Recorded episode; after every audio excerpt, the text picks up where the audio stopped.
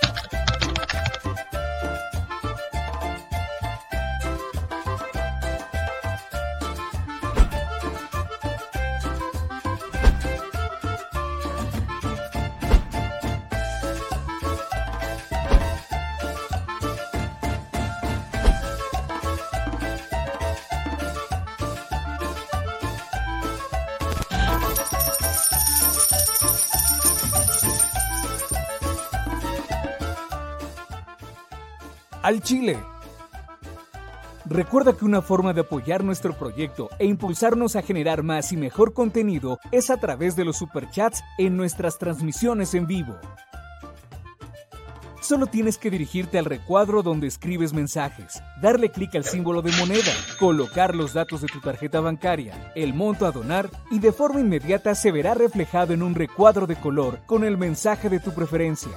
Otra manera, por si no nos alcanzas a ver en vivo, es ir a la descripción de nuestro video de YouTube, darle clic a la liga de PayPal y repetir el proceso como en los superchats. Ese recurso llegará directo a nuestra cuenta bancaria. En Facebook también puedes apoyarnos de forma mensual. En el inicio de nuestra página encontrarás el botón Quiero colaborar. Ahí podrás adquirir una membresía que nos impulsará a seguir combatiendo la infodemia desde esta plataforma.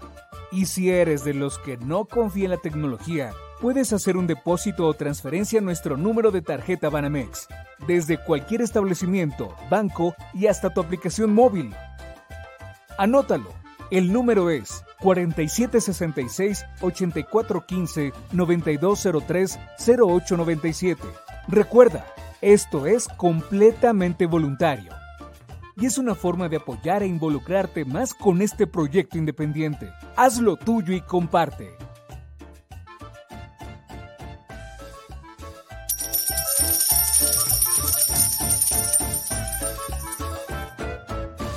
Al Chile. Mis amigos, soy Bebe Las mujeres estamos molestas. Llevo seis años y ingresé por secuestro.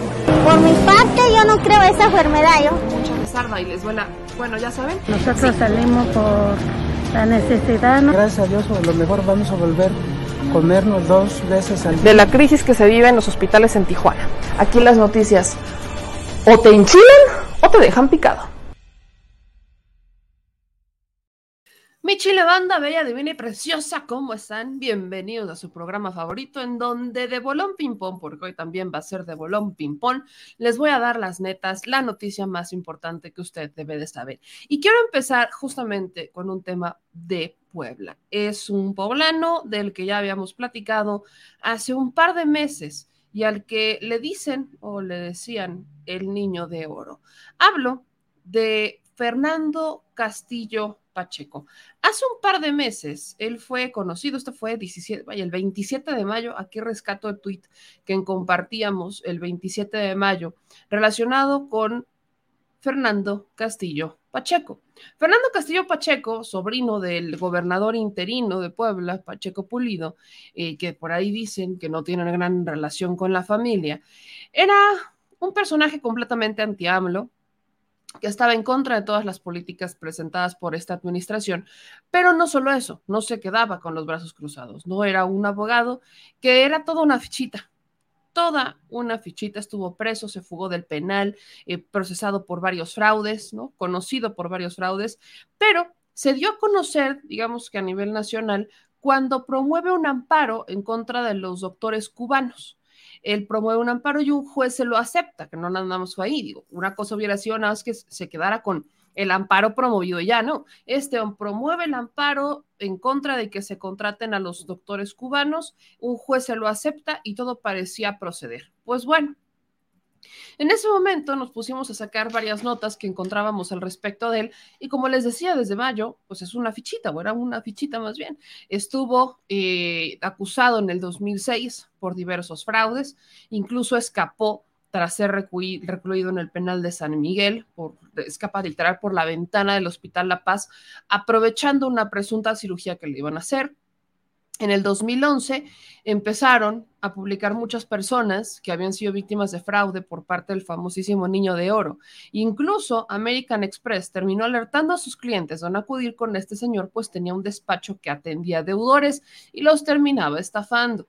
Dentro del penal de San Miguel tuvo varios privilegios como visitas libres y presumía su parentesco con Guillermo Pacheco Pulido, que fue gobernador interino mientras se resolvía la elección extraordinaria que le daría la victoria al todavía gobernador o al actual gobernador Barbosa. Este sujeto, pese a haber estado preso por el delito de fraude, escaparse de prisión, seguía ejerciendo como abogado. Para 2020 también había promovido un juicio en contra de las líneas peatonales que se, eh, que se pintaron de colores en solidaridad con la comunidad LGBT, ¿no? En Puebla se pintaron unas líneas peatonales de colores y él promovió un amparo para que las quitaran, ¿no? Y le gana, entonces tuvieron que quitar los colores del piso porque había ganado. Y aunque se autodenomina abogado, y periodista por haber colaborado como columnista en varios medios, su oscuro pasado nunca quedó atrás. Bueno, pues dándoles este antecedente de lo que publicábamos en mayo, en Twitter, en mayo del 2022 de este año, hoy les actualizo que este señor fue ejecutado el día de hoy en Puebla, en un Costco. En, el, en Costco Puebla lo ejecutan el, vaya, fue, una situación complicada. Él habría ido a, comprar y ahí mismo lo asesinaron. Hubo una balacera en Costco y lo asesinaron, ¿no? Y hay varias imágenes que compartió la prensa local. Él iba a bordo de una camioneta de lujo en, en la mañana, bueno, más de mediodía, todavía no era, no era tan tarde. Esto fue aproximadamente hace siete horas. Se empieza a dar cuenta de que era él la persona a la que se referían. Entonces, pues estamos hablando de un asesinado, fueron dos, una persona que lo acompañaba habría resultado herida y después también dar cuenta en la prensa local que habría también fallecido, ¿no? Eh, no hay reporte de, de personas detenidas, no se detuvo a las personas, aquí hay algunas imágenes. El estacionamiento del Costco es justamente esta camioneta, eh, se da la balacera y pues lo, asesinaron, ¿no? Esto lo mencionamos eh, porque obviamente es un, es un personaje que pues fue bastante polémico, llamémosle así. Diversos medios de comunicación informaron de la ejecución de dos personas en ese estacionamiento de Costco, que está ubicado en la zona de Angelópolis. De acuerdo con las primeras versiones, las víctimas iban a bordo de la camioneta Audi y los agresores los interceptaron, abrieron fuego en más de 20 ocasiones y se dieron a la fuga.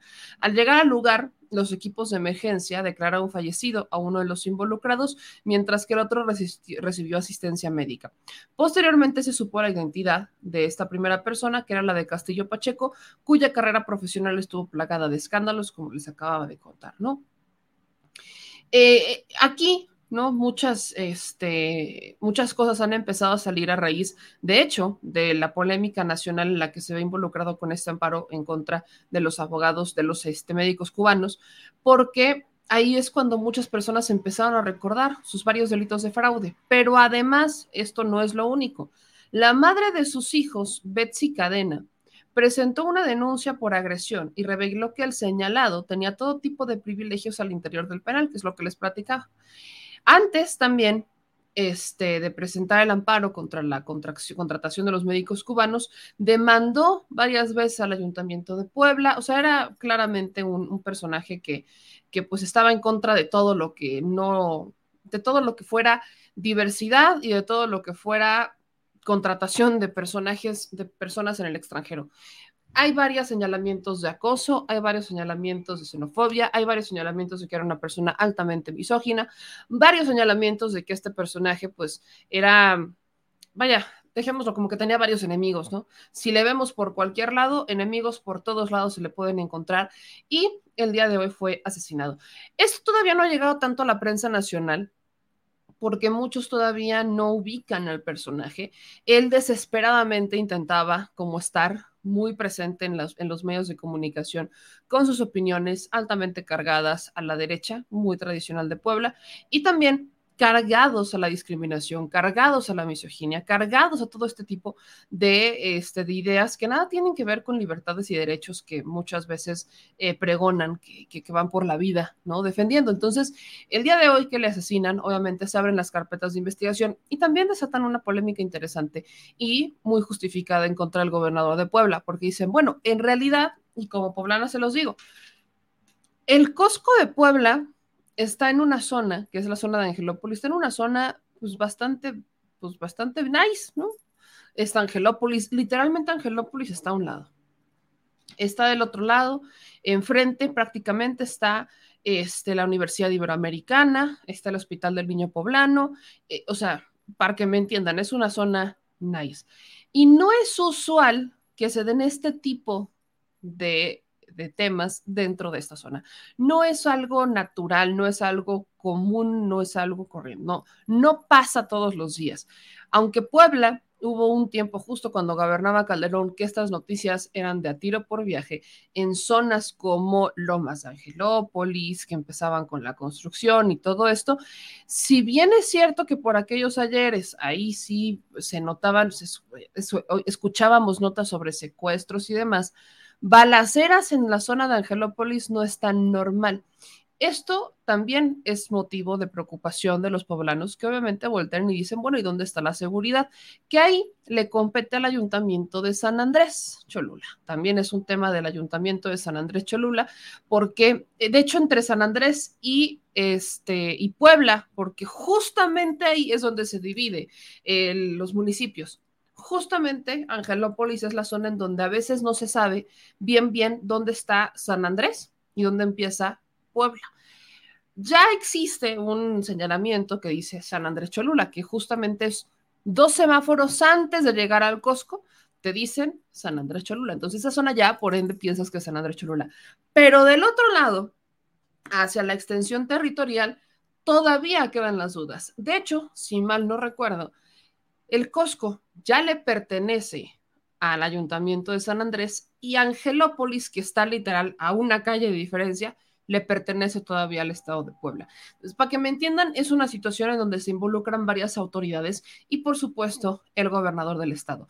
Ahora, estamos hablando del el sobrino de un exgobernador y de un político de carrera, porque Pacheco Pulido fue gobernador interino y sacó la rifa el tigre, pero toda la vida Pacheco Pulido ha sido un político de carrera vinculado al PAN, vinculado al PRI, vinculado a todos estos partidos este, de derecha en el estado de Puebla, y es un político que no daba mucho de qué hablar, para que me entiendan.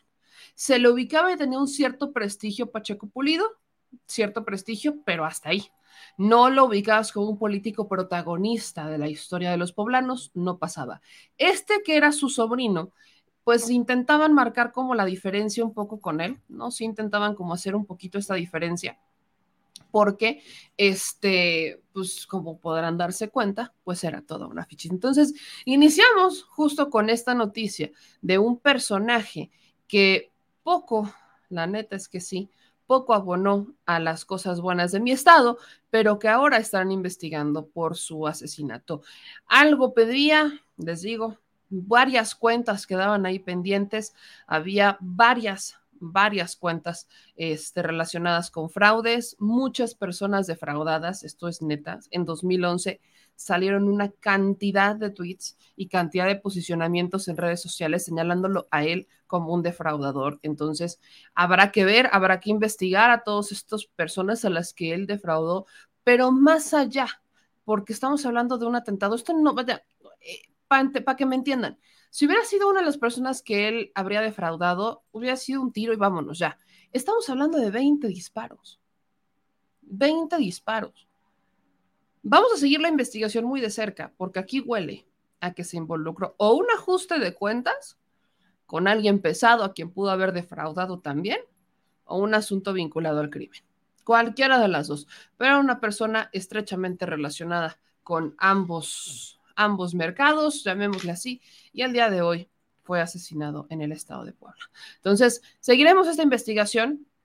Vamos a seguir esta investigación bastante, bastante, este, vamos a seguirla muy puntual para que todas y todos ustedes estén pendientes. Y antes de seguir con más, porque hoy tenemos un segmento que espero que les guste y si no, espero que también le, le, aprendan mucho, porque la neta es que hay mucho que aprender y mucho que hablar sobre esto. Porque hoy vamos a hablar sobre, hoy vamos a tener un tema sobre sexología y vamos a estar constantemente hablando sobre estos temas de sexología, sexualidad, dejar a lado que sea un tabú y empezar a atender los temas que, por supuesto, por supuesto, que intervienen en nuestra vida diaria. Entonces, ya en unos minutitos más vamos a iniciar con este segmento con la sexóloga Betsy Reus para hablar sobre la famosísima disfunción eréctil, ¿no? Esta disfunción que afecta a muchas parejas, así que dejen por aquí sus comentarios, vayan preparando las preguntas para soltarlas todas y darle con este tema, pero antes de ir con eso, solamente el aviso parroquial del martes, ¿no? Martes del jaguar. No hubo martes del jaguar, no, no hubo martes del jaguar. ¿Por qué? Pues porque Día de Todos los Santos, ¿no? Mañana Día de Muertos. Entonces, Laida Sansores compartió un tuit el día de hoy en donde pues ya avisaba de qué se va a tratar el tuit de la de qué se va a tratar el martes del jaguar de la próxima semana. Y eso es sobre responderle a Ricardo Monreal. La bronca entre Laida Sansores y Ricardo Monreal continúa. Entonces, Laida Sansores dice, hoy martes no habrá jaguar, pero pero el siguiente le daremos puntual respuesta a las acusaciones de Ricardo Monreal y a los brothers que salieron a defenderlo. Ahí es cuando pensamos que pues ya le tocará a Gibrancito y a todos ellos que salieron a defender a Ricardo Monreal por haber sido mencionado por Laida Sansores como un brother. Recuerden que Ricardo Monreal ya denunció a Laida Sansores, ya fue la Fiscalía General de la República a denunciar a la gobernadora de Campeche por espionaje, por espionaje, dice. Entonces, pues habrá, habrá que ver qué es lo que, qué es lo que dirá la próxima semana la gobernadora de Campeche respondiendo a las acusaciones del, del, senador Ricardo Monreal. El presidente ya saben que dijo que este era un tema que no se le hacía de buen gusto, que hubo varios posicionamientos en medio, que salió el propio Mario Delgado a decir que no era un tema electoral, que nada tenía que ver con eso, pero la gobernadora dijo, no, espérense, pero yo no voy a quedar callada. Entonces, bueno, vamos a ver qué pasa, a ver si la próxima semana habrá WhatsApp o habrá audios o a ver qué hay la próxima semana, porque todo lo que huela a Alejandro Moreno y lo que se le acerque va a terminar siendo exhibido. Y eso no importa si es de Morena, si es familiar o no es familiar. Ya vimos que también le tocó al equipo cercano de Laida Sansores, eh, alta traición, que los evidenciaron. Ricardo Monreal también le tocó. Entonces, bueno, vamos a ver qué va a pasar. Gibran Gibrancito, que salió a defender mucho a Ricardo Monreal, que seguro ya le prometió la Secretaría de Comunicación, si es que llegara a ganar, o alguna derivada, pues obviamente sale a defender a su patroncito con uñas y dientes. Pero bueno, cosas de la política, cosas de la política. Habrá que ver. Señor productor, ¿cómo está usted? ¿Qué tal? Buenas noches. Qué bueno, va llegando el momento justo e ideal para un tema que yo estoy segura que le importa mucho. A ver, suelta la mariachi. La disfunción eréctil. Ah, ok. el señor productor así. ¿Eh? Me lo agarré en curva. Me lo agarré en curva, o sea, así. Pero vamos a darle, vamos a darle la disfunción eréctil. ¿Qué tiene?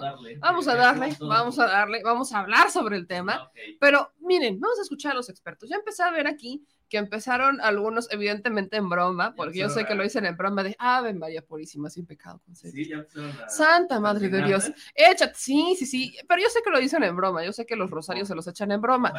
Ojalá que los, rosarios sean en broma, porque este es un tema importante, hay que tocar el tema.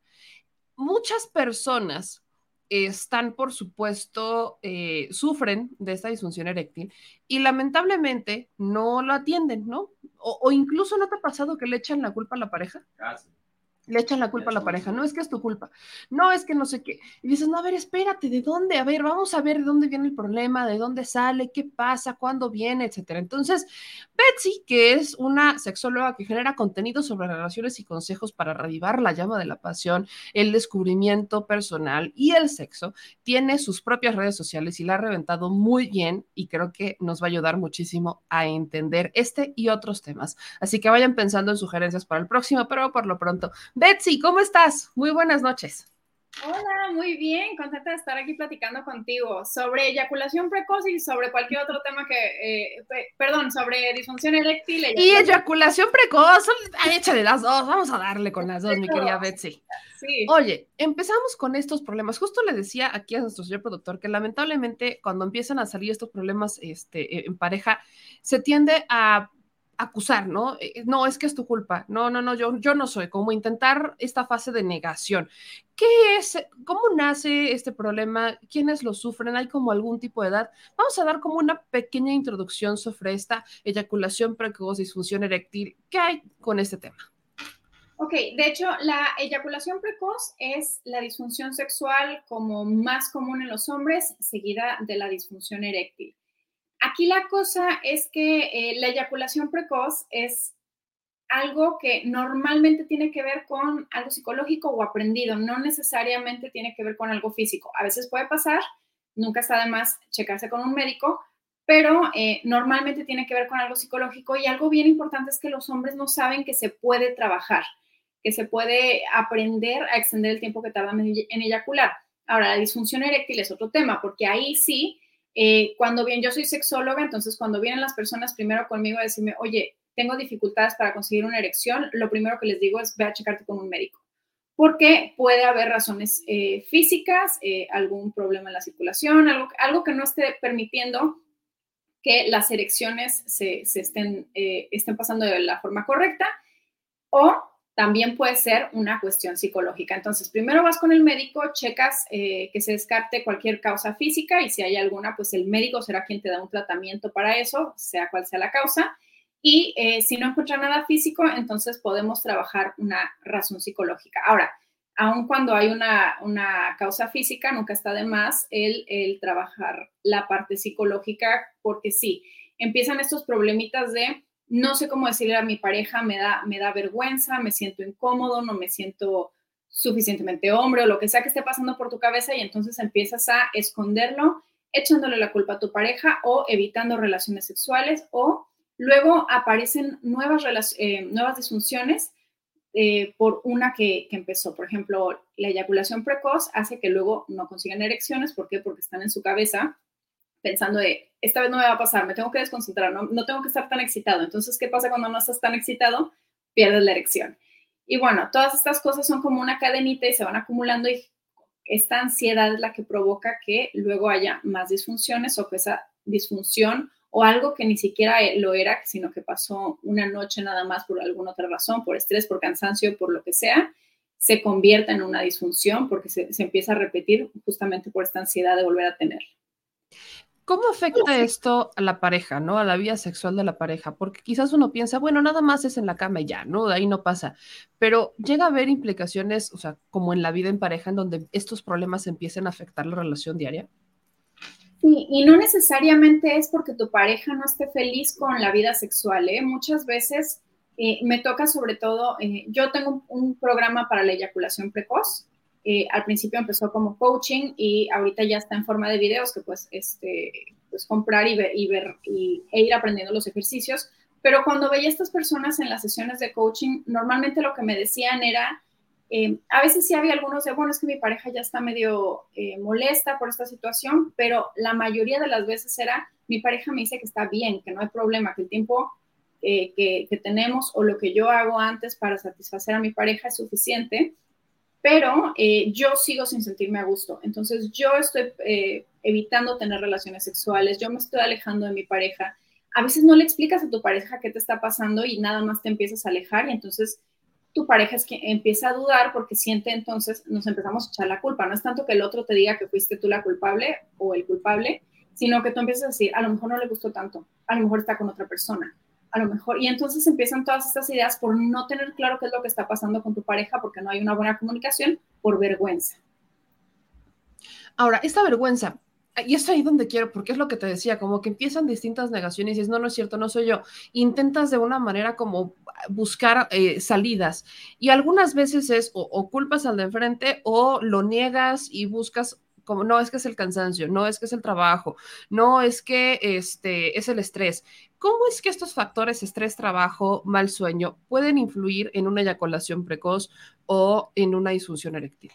Sí, sí, influyen, influyen bastante y creo que más bien es importante que entiendan hombres y también parejas de, las personas a quien les pase que eh, a veces pasa, a veces eh, por cansancio, por estrés, por lo que sea, no van a tener una erección o van a eyacular muy rápido o no van a lograr eyacular, como también a las mujeres les puede pasar que, nos puede pasar que eh, nos cuesta mucho trabajo conseguir un orgasmo, que ese día sabemos que no va a pasar, que no estamos tan excitadas o con tantas ganas, igual le puede pasar a los hombres. Entonces, entender que a veces pasa y que esto no significa que se tiene que repetir.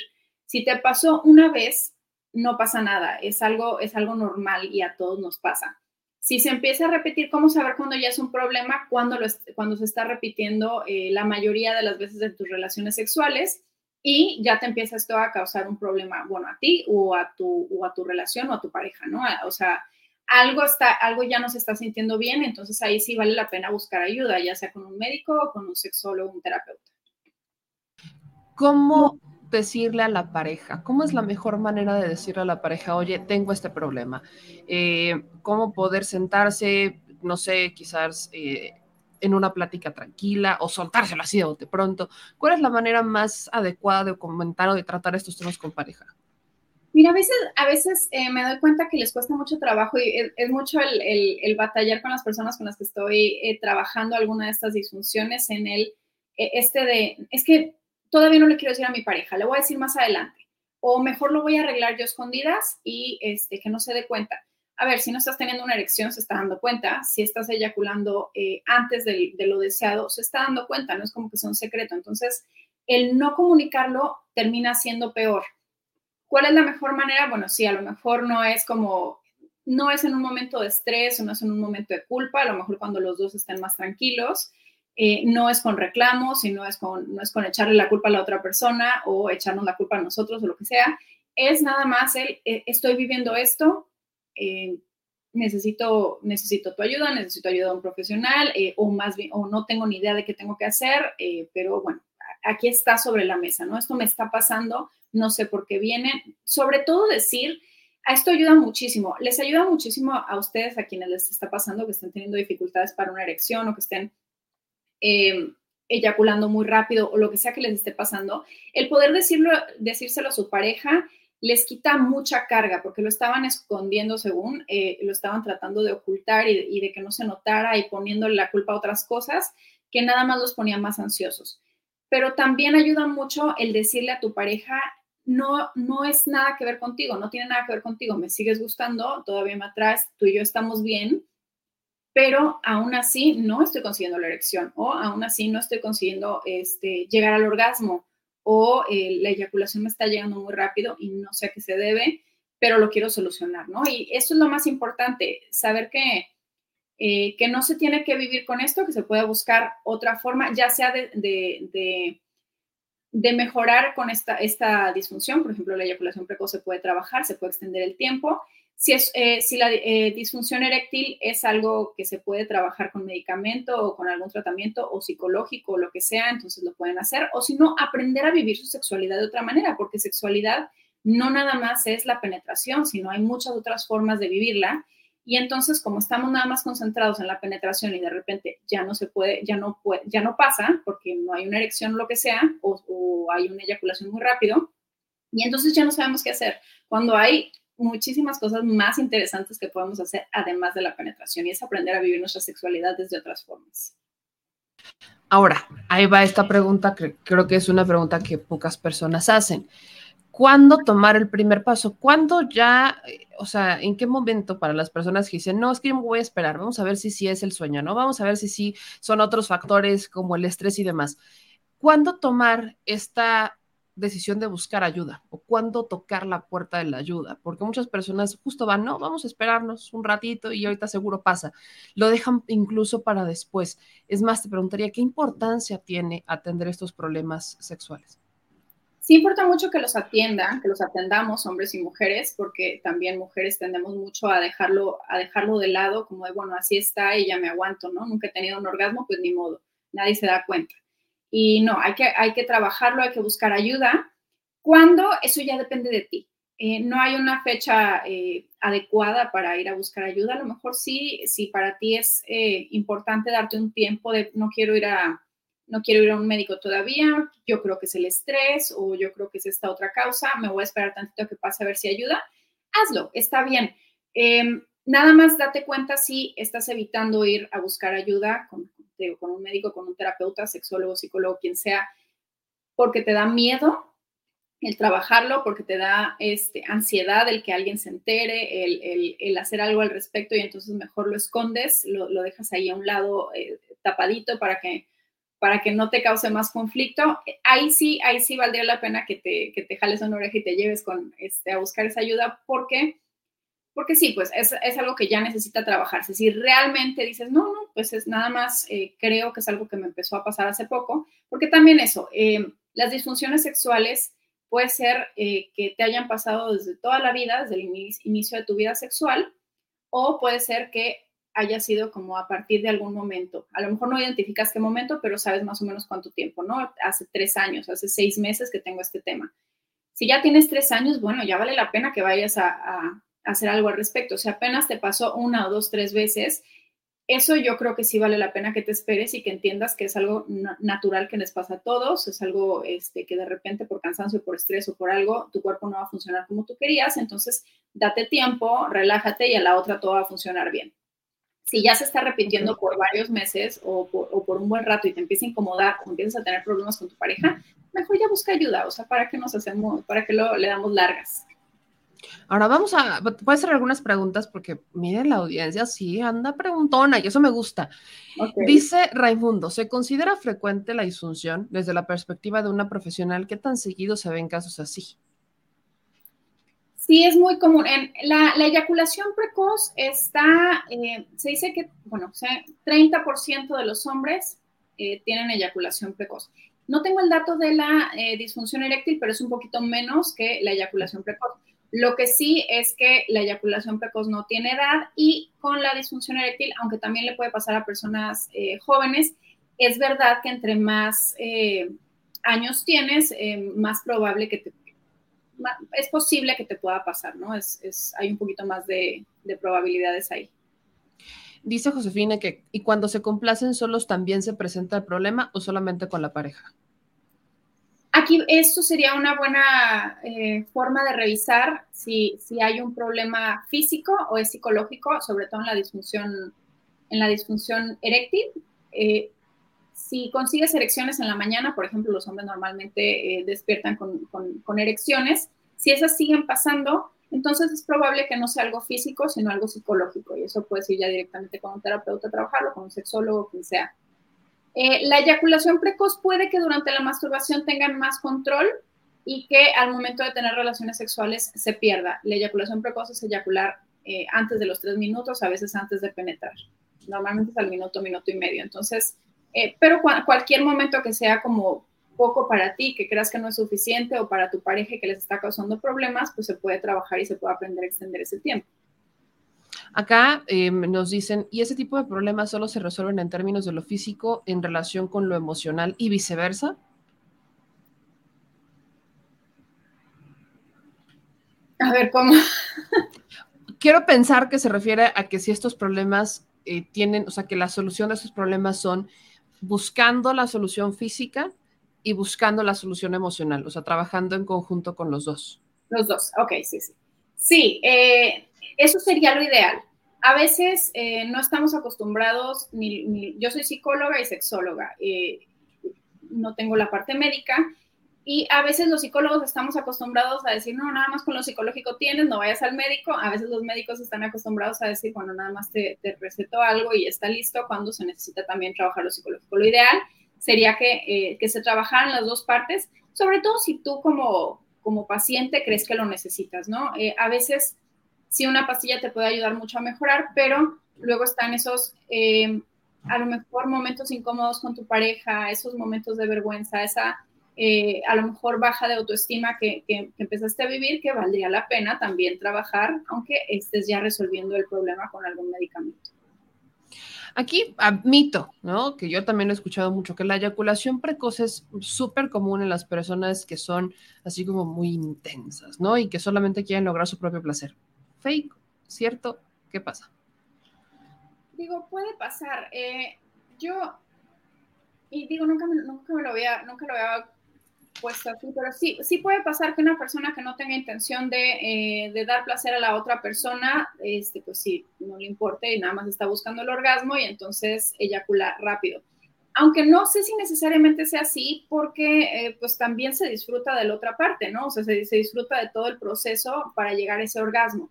A veces las personas con eyaculación precoz ya ni siquiera lo sienten como orgasmo, es nada más de repente la descarga de, energía y bueno, una, sale una eyaculación, pero no se siente necesariamente como orgasmo, porque hay mucho estrés detrás de estar, controlando. Creo que tiene que, eh, ver más eh, con cuestiones, puede ser psicológicas o algo aprendido. A veces no es que la masturbación provoque eyaculación precoz, este es un mito y hay que no sé, quitarlo de nuestra cabeza. La, la masturbación es buena, mastúrbate, todo está bien, nada más que cómo te masturbes, si te masturbas muy rápido y enseñas a tu cuerpo a que eyacule rápido porque ahí viene tu mamá que te está tocando en, la puerta del baño o porque ya lo único que quiero es como, como irme a dormir, entonces es para, para liberar energía y siempre lo hago así, entonces es posible que tu cuerpo se acostumbre y se, y se repita también durante las relaciones sexuales. Entonces, eh, creo que tiene más que ver con eso, con que se acostumbraron a lo mejor a eyacular rápido o tuvieron una experiencia en donde eh, o hay algo psicológico ahí que hace que ya te quieras ir de ese lugar o lo que sea que pues, se puede trabajar en terapia. Pues creo que esas fueron todas las preguntas que tenemos ahorita. Entonces, Miki Betsy, te agradezco muchísimo que nos dieras como esta información que queda ahí para que la gente, me encantó que preguntaran, yo pensé la neta que no iban a preguntar, porque normalmente es un tema que como que se limitan mucho, sobre todo a hacer estas preguntas, ¿no? Pero, por ejemplo, lo dice Vicky, los hombres tienden a ser un poco abiertos en estos casos por ideas de virilidad y hay hombres que prefieren callar su problema, que es lo que comentabas hace un ratito, por pena o por estas cosas como que dicen, no, mejor, mejor no, no lo platico, ¿no? Mejor me lo guardo. Entonces, sí, pues como buscar la ayuda, ¿no?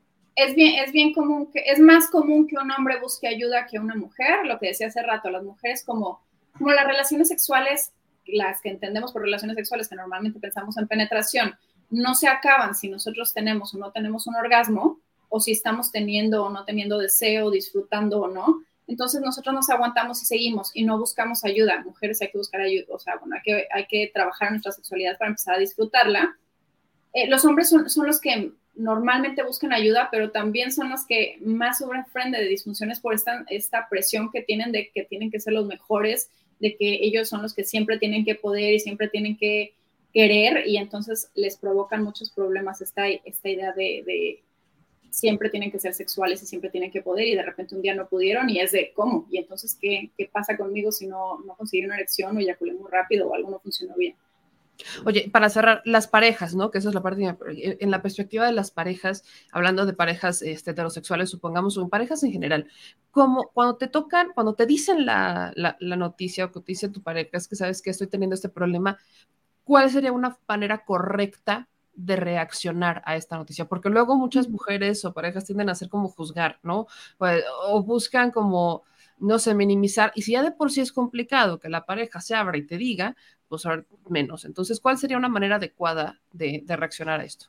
Sí, hay, hay eh, algunas personas tienden a reaccionar como, como, pues de forma agresiva, a lo mejor ya están cansadas, a lo mejor eh, va mucho tiempo y no se ha resuelto el problema, pero entiendan que esa es algo que los afecta a ustedes más. Si, si, lo que están buscando es disfrutar de su sexualidad y luego están poniendo más ansiedad en, su pareja, más, eh, más presión, pues menos le van a ayudar. Entonces, lo ideal es que eh, pues busquen ayuda juntos, que, que, que, lo apoyen, porque aparte En mi programa de eyaculación precoz, eh, si, pasas a la parte de, parejas, porque hay ejercicios que son solo y hay una versión como en pareja, si están los ejercicios en pareja, pues requiere de mucha ayuda de la pareja justamente porque pues hay veces que a lo mejor no vas a estar disfrutando al 100% o no vas a tener orgasmos en esos ratitos de ejercicios para que luego aprendan a extender el tiempo, porque luego va a ser algo benéfico para los dos, ¿no? Los dos van a estar disfrutando, ya se va a extender el tiempo y vas a alcanzar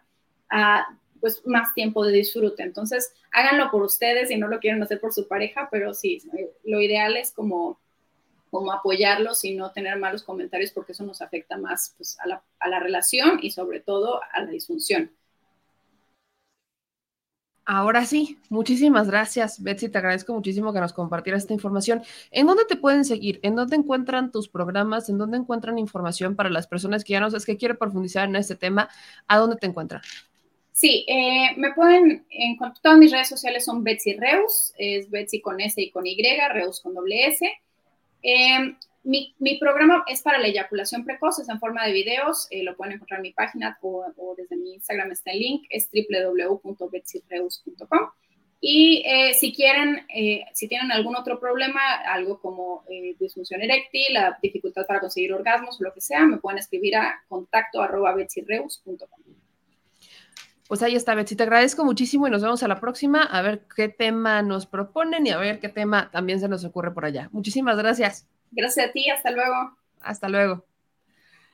Pues ahí lo tienen, información. Ahí eh, tuvimos ahí un desfase, pero terminamos hablando de dos cosas, ¿no? Entre disfunción eréctil y eyaculación precoz, que ella tiene un programa para eyaculación precoz que lo pueden seguir en sus redes sociales. Búsquenla. Esto no fue un infomercial, esto es un segmento no patrocinado con toda la intención de informarles, porque es un problema. Es un problema. Hubo por ahí un comentario, ¿esto es un infomercial? No, no es un infomercial. Hay problemas. Las personas, y aunque fuera, y aunque fuera pero sirve esta información. Es una información. Vean la cantidad de preguntas que se dieron al respecto del tema.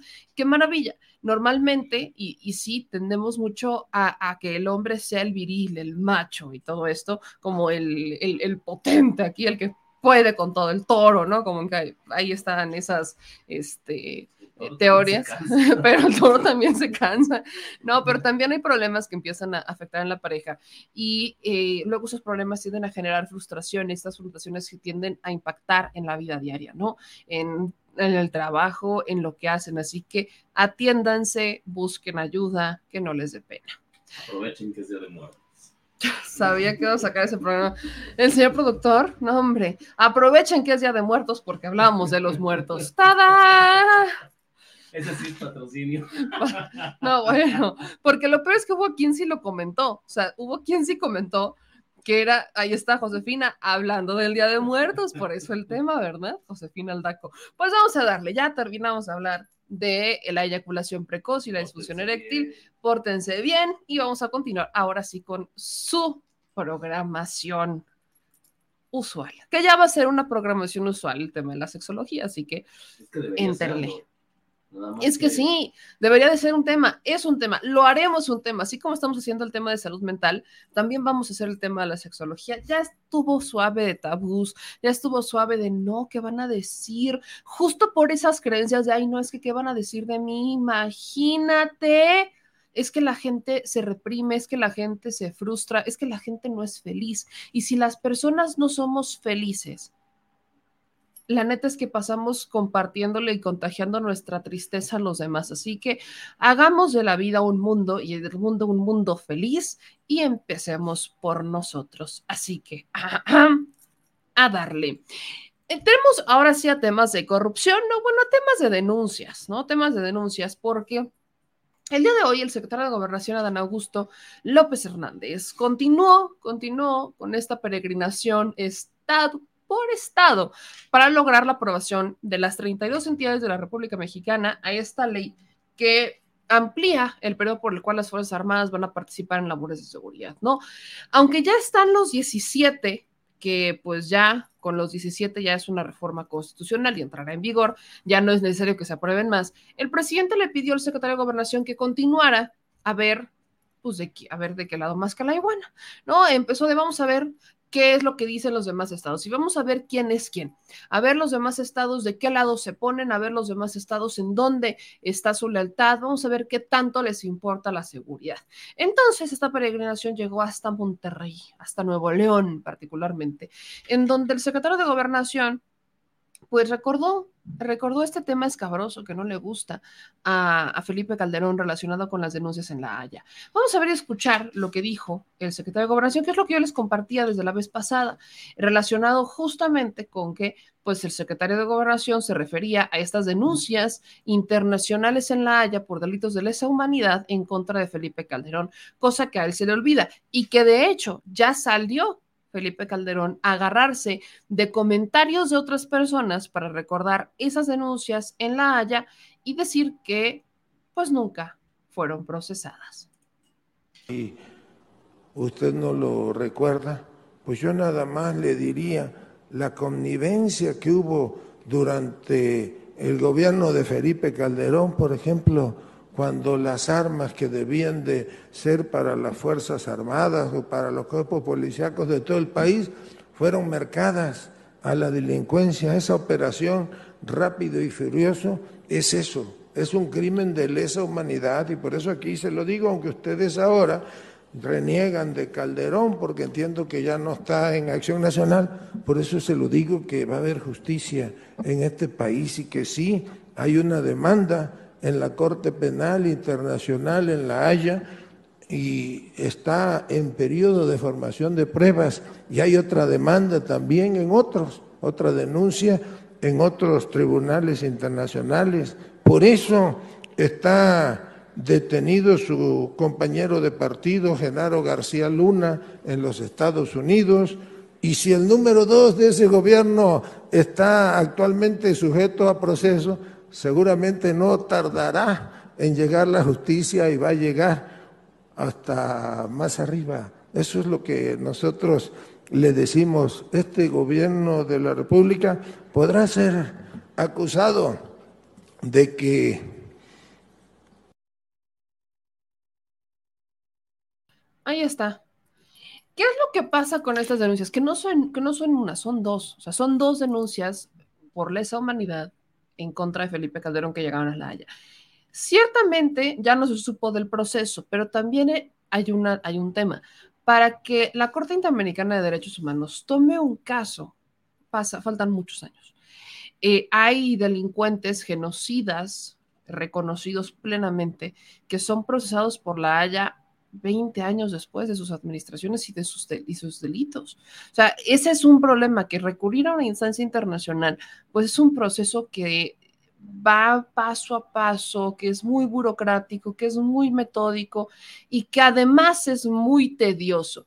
Entonces, al menos, ¿no? Felipe Calderón pues retoma un hilo que comparte Pablo Arreola, ¿no? Un claro, seguidor panista, que tiene las banderitas de Ucrania, ¿no? Entonces, Pablo Arreola comparte un hilo en donde dice que, pues, entre estas instancias, la, para presentar una denuncia, la Fiscalía posibilita a través del artículo 15 de su Carta Fundacional del Estatuto de Roma que organizaciones, ONGs e incluso personas envíen información documentando supuestos delitos, procesos que pueden hacerse incluso a través de un correo electrónico. Estos son tratados como comunicaciones y eh, la Asociación Denunciante, la Corte Penal Internacional, evalúa si la comunicación se refiere a asuntos que están de verdad en la jurisdicción de la Corte. Tan pronto como se llega a una decisión es cuando se, informa al remitente y se le proporciona los, motivos de la decisión de la Corte de la Haya, ¿no? De si va a proceder o no va a proceder. Entonces empieza todo este proceso y demás. Y dice aquí este personaje que el fiscal Moreno Campo desechó la solicitud de, de investigación de Netzaí Sandoval en el 2012 antes de que dejara su puesto como fiscal de la Corte Penal Internacional. Entonces, que la denuncia nunca existió como tal. Desechan la denuncia de Netzaí Sandoval, pero se les olvida que oaxaqueños denunciaron también a Calderón justo en la Corte Penal Internacional. Y ese proceso todavía no se desecha. Ese habrá que ver qué es lo que dice la Corte Penal Internacional. Entonces, al menos hay uno vigente en la Corte Penal Internacional en contra de Felipe Calderón, que ahí está, y habrá que ver cómo se resuelve, pero está denunciado. Pero eso no es todo. Está el caso de Genaro García Luna, que por más que Felipe Calderón intenta desesperadamente decir que no es cierto y que Calderón, él nunca supo nada y que nunca se enteró y que nunca le dijeron y que no sé qué, estamos hablando de una persona que su, cuyo secretario de gobernación cometió diversos delitos al margen del poder y al amparo del poder para llegar a la Secretaría de Seguridad de Felipe Calderón y entonces mangonera a Felipe Calderón. Y esto ya no solamente lo decimos nosotros, lo dice el propio expresidente de Francia, Sarkozy. Ya ni siquiera somos nosotros, también es Sarkozy, que dice que el ministro del Interior, refiriéndose a, en este caso, Genaro García Luna, tenía más poder que el propio presidente. Y miren que Genaro García Luna, así como que digan, ay, mira qué inteligente, qué inteligente se ve, no se ve. Y mírenlo nada más. Solo que la inteligencia le duró muy poco porque llega estos delitos relacionados con delincuencia organizada y demás, y está preso en Estados Unidos. Y ya se acerca su proceso, ¿no? Ya se está acercando este proceso penal en contra de Genaro García Luna, ya se acerca el juicio, en enero iniciará. Entonces, Felipe Calderón sigue alardando muchísimo, diciendo que las pruebas en contra de Genaro García Luna no son suficientes y hablamos más de un millón de hojas de pruebas en contra del señor, más audios, más videos. Y argumenta que como son tantas pruebas, pues en realidad en esas pruebas no queda acreditado el delito y que solamente se están basando en los testimonios de los criminales. Sí, creo que a esas alturas le creo más al Chapo Guzmán que a Genaro García Luna, la neta. Y miren, que el Chapo Guzmán solamente decía que él era un agricultor, un campesino. Entonces, creo que si somos muy netas, sabemos que aquí van a salir cosas y Felipe Calderón no le conviene. Pero Felipe Calderón anda campantemente, ¿no? Eh, viviendo la vida loca como un cabildero de empresas eh, de energía verde, promoviendo la energía limpia por el mundo, cuando fue también el señor que inició con la privatización de la Comisión Federal de Electricidad y terminó trabajando en Iberdrola, lo mismo que habría hecho Aznar, lo mismo que habrían hecho otros políticos, incluyendo a Cedillo. Trabajar con los privados no está mal, pero venderles la patria está de la fregada. Al respecto del tema de Nuevo León, si me permiten agregar, se recibió la, pues la, la, propuesta, recordarán ustedes que el fiscal de Nuevo León, el pésimo fiscal de Nuevo León, el señor que se, que se resistió a renunciar a su cargo porque se resistió a renunciar a su cargo, pese a pésimas investigaciones en materia de feminicidios, uno tras otro, uno tras otro, y señor no renunciaba. Echaba la culpa a todos los demás, que bien tenían responsabilidad, pero él también la tenía. Total, que llega el caso de Devani, y el caso de Devani, pues simplemente le estalla en la cara y eh, lo toma la Fiscalía General de la República. No confirman la atracción del caso. El padre de Devani revela información también al respecto, el fracaso de la Fiscalía y todo esto, todo esto que ocurre el 21 de abril, en donde encuentran el cuerpo con señales de violencia dentro de una, de una cisterna, eh, pues le estalla en la cara a este señor y renuncia, ¿no? Las autopsias del cuerpo de Devani evidenciaron la ineptitud de esta fiscalía al grado que renuncia al fiscal. ¿Y a quién creen que se les ocurrió poner como propuesta de fiscal en Nuevo León? ¿A quién creen? Señor productor, ¿a quién crees que se les ocurrió decir, ah, vamos a postular a esta persona para que sea fiscal de Nuevo León? No, pues ya, no tengo ni la menor idea. Nada más y nada menos que a uno de los contrincantes de Samuelito García, Adrián de la Garza. Échense esta. Adriancito de la Garza, al priista, el priista Adrián de la Garza, que fue pues candidato a gobernar el estado de Nuevo León, fue propuesto para ser el nuevo fiscal del estado de Nuevo León. O sea, no salen de Guatemala para entrar a Guatepeor. ¿eh? O sea, no se están esperando, a los de Nuevo León no les están dando descanso. La banda de Nuevo León, yo no sé qué mal hizo en el pasado que lo está pagando con creces, porque les sacan a un mal fiscal para meterles a alguien que no, no, no va a ser peor. Pero esto, ¿qué está dejando claro? ¿Qué es lo que tienen en común el ex fiscal renunciado de Nuevo León y Adrián de la Garza? que ambos son priistas. Es decir, La Fiscalía de Nuevo León está secuestrada por el PRI, es una cuota priista. Eso es el problema de Nuevo León. Que el poder, un poder que debería de ser autónomo, que ahí sí debería de ser autónomo, un poder que debería estar completamente alejado de los políticos, está secuestrado por políticos en Nuevo León. Y esto no es nuevo, yo se los había platicado. La Fiscalía del Estado de Nuevo León está secuestrada por priistas. De ahí que mantuvieran en el cargo a el pasado fiscal y de ahí que la nueva propuesta sea Adrián de la Garza. Ya dijo Samuel García que Adrián de la Garza no va a ser fiscal, ya, por, aplicó casi casi le de sobre mi cadáver, que Adrián de la Garza se vuelve fiscal de Nuevo León. Sobre mi cadáver fue alcalde de Monterrey. Adrián de la Garza, que fue alcalde de Monterrey, al que también le sacaron muchos sus trapitos al sol en la campaña. Pues justo ahí Samuel García dijo, sobre mi cadáver este vato se vuelve fiscal de Nuevo León.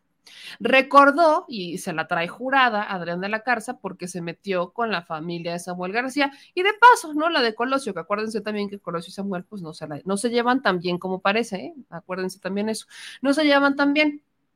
Pero Samuel García se va a meter en esta, pues en esta propuesta, adelantando que la va a vetar. Háganle como le quieran hacer, pero Samuel García va a vetar la propuesta, a menos que algo quiera de los priistas en un futuro cercano y que le terminen haciendo manita de puerco, porque Samuel García ya también habría eh, tenido sus acuerdos con el PRI, con el PAN. Al inicio, de la, al inicio de la administración de Samuel García, ellos ya tenían acuerdos pactados. Tan es así que los panistas ni priistas tocaban con el pétalo de una rosa a la esposa del gobernador cuando estaba el tema de los niños del DIF. Ni siquiera habían tocado ni mencionado el tema del pequeño que fue asesinado en Fabriles. No dijeron nada. Y después, ¿no? Se rompen estos acuerdos y son los mismos panistas quienes hablaron de esos acuerdos diciendo que sí existieron y que por eso no habían dicho nada pero se rompen los acuerdos, cada quien se va por su lado. ¿Y qué es lo que hace que se rompan los acuerdos? Que Movimiento Ciudadano no se unió a la alianza Va por México, ¿no? Desesperadamente, tanto el tío Claudio como los demás este, empresarios, fundadores, miembros fundadores del Va por México, intentaron presionar para que Samuel García y Alfaro presionaran también a su partido, a Dante Delgado particularmente, de que entrara en la alianza y así ganar poder contra Morena.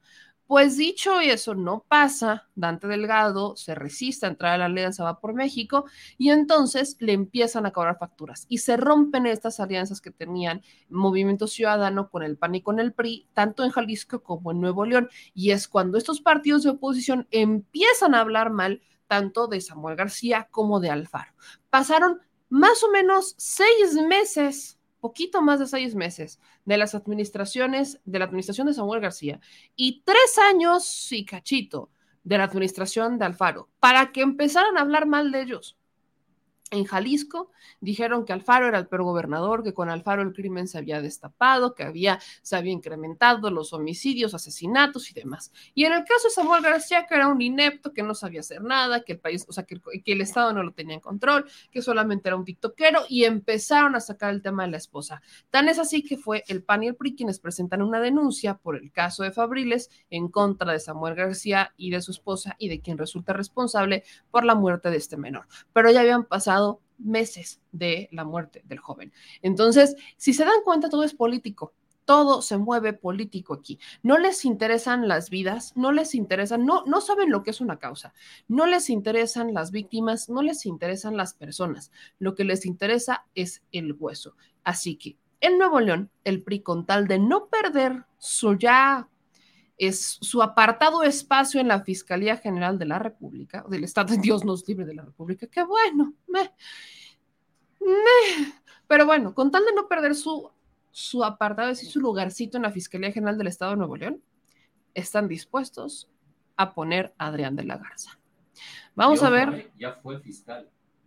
Adrián de la Garza ya fue fiscal en 2000, hace 10 años, 2011. Hace 10 años. Estuvo tres años y renunció para postularse, para postularse como, como, alcalde de Nuevo León, de Monterrey. De Monterrey. De Monterrey. Nuevo León, Chihuahua. Ya ves, de Monterrey.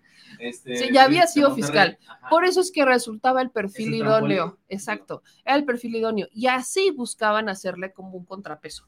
El PRI quiere recuperar Nuevo León, ¿no? El PRI quiere, quiere recuperar Nuevo León y pues pierde la gubernatura de Nuevo León Adrián de la Garza. Pero ya se dieron cuenta que existe un vacío entre la fiscalía y el gobierno del estado. Si colocan a Adrián de la Garza con miras a que Adrián de la Garza se haga las cosas bien, no las va a hacer bien. Se va a convertir en un opositor al gobierno de Samuel García desde la fiscalía. Eso ya se había dado con el pasado fiscal. El fiscal le lanzaba declaraciones a Samuel, Samuel se las regresaba y no había manera, no había, no había manera de que ellos estuvieran de acuerdo en algo. Y no es que necesariamente tengan que estar de acuerdo, sino que tienen que trabajar por un bien en común. Y no se estaba dando eso, bueno, y de ahí la renuncia de un inepto que estaba en la fiscalía. Pero Adrián de la Garza no es tonto. El otro fiscal no quiero decir que sea tonto, pero la neta es que no puedo decir lo contrario, dados los resultados en el caso de Devani, de María Fernanda y de este, Yolanda, no puedo decirlo. Pero Adrián de la Garza va con miras a utilizar la fiscalía de forma política. Eso es lo que quiere utilizar la fiscalía de manera política para entonces utilizarla como un trampolín para que cuando Samuel García se vaya, pues entonces Samuel García pues ya no, no, tenga futuro político. ¿A qué voy con esto? ¿Creen ustedes que desde la Fiscalía del Estado de Nuevo León no pudieran presentar denuncias en contra del gobernador? Por aquí alguien llega a denunciar al gobernador a la fiscalía y Adrián de la Garza va a decir, es lo que estaba esperando, venga Chepaca.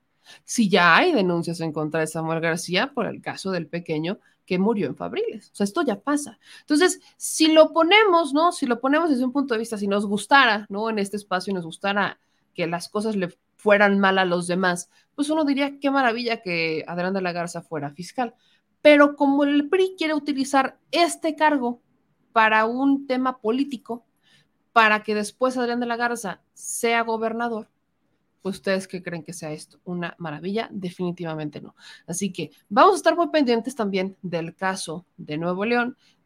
Todavía me dicen, todavía existe el PRI Nuevo León. Claro que existe. La mayoría del Congreso de Samuel García se la disputan entre el PRI y el PAN. Samuel García no tiene mayoría en el Congreso de su estado. Se la disputan entre el PRI y entre el PAN. Así que habrá que ver qué es lo que pasa. Samuel García, como les digo, ya dijo que sobre mi cadáver se convierte en fiscal y que va a vetar el, pues la, pues la postulación de este señor, ¿no? Lo va a poner. Ande, pues. Vea usted, vea usted nada más qué cosas. Ahora sí que lo que hay que ver, lo que hay que ver. Ahora, mis amigas y mis amigos, Brasil, tenemos que darle seguimiento al caso de Brasil. Ahorita me voy con sus comentarios.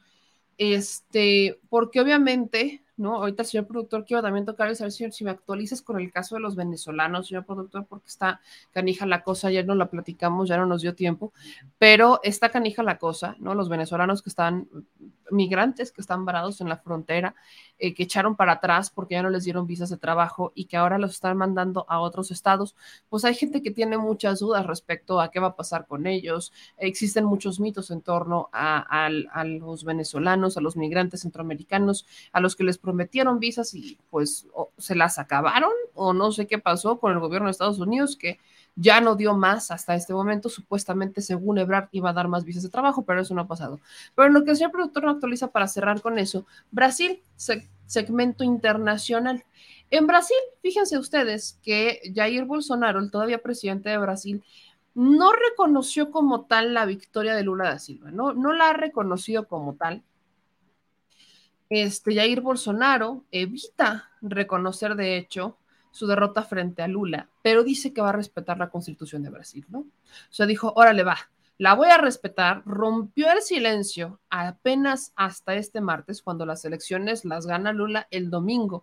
Entonces, Jair Bolsonaro rompe el, silencio y dice, va, órale, lo voy a aceptar, acepta su derrota de alguna manera, de forma explícita no lo hace, eh, dice que va a aceptar la constitución y lo que marca la constitución, pero también amenaza con volver.